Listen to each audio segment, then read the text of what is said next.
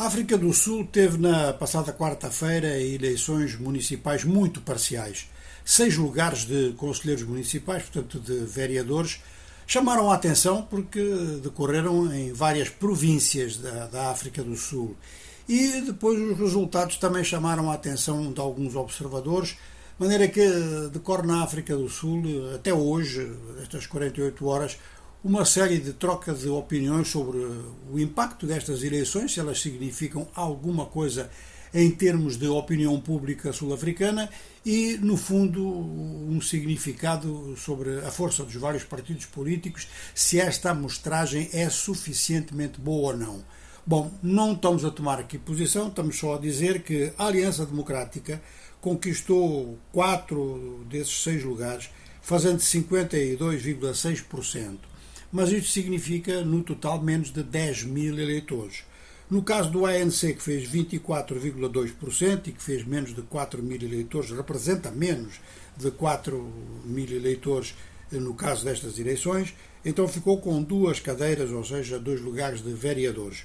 O EFF, que esperava conquistar pelo menos uma cadeira, das seis que estavam em discussão, não conquistou nenhuma, fez 8,8%. As vitórias do, da Aliança Democrática foram no Cabo Ocidental, em Pumalanga e no Gauteng, Gauteng onde fica Joanesburgo e Pretória. Já o ANC conquistou os dois lugares no Limpopo e Pumalanga, portanto, relativamente perto da fronteira moçambicana.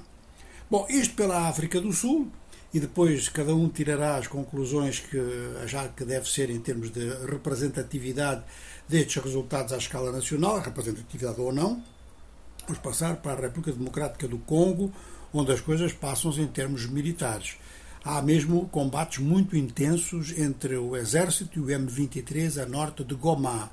E estes combates, que não eram noticiados há algum tempo, são noticiados de novo em virtude da introdução de um equipamento novo.